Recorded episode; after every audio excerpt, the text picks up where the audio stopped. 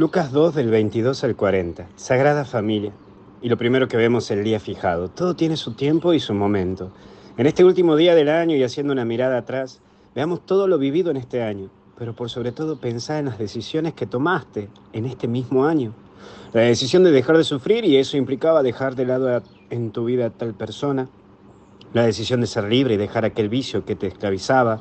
La decisión de no seguir en diálogo con las personas que no te aportaban la vida y a tu vida, etc.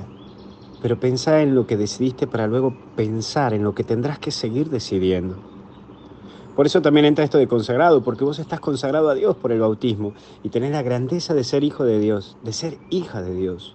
Hoy date esa oportunidad en este último día del año de sentirte algo especial y aprender a valorarte un poquito más. A amar más lo que tenés y amar más lo que sos. A saber que hay un proceso y una historia en vos. Es muy importante saberte querido y por sobre todo que venís caminando una vida. Y si no, mirá la figura de Simeón. Que en esta vida te recuerdo que no te irás sin haber cumplido una misión, porque vos viniste a este mundo para generar algo y cumplir algo. No sos un número más, sos alguien y no sos algo. Es por eso también que si sabes que cumpliste una tarea, en lo que fuere, es necesario aprender a dar un paso al costado, cuando sepas que tu ciclo se termina. Capaz que en este próximo año 2024 implique dejar de lado algunas cosas que hace años la venís trayendo para dedicarte un poco más a vos y a tu familia.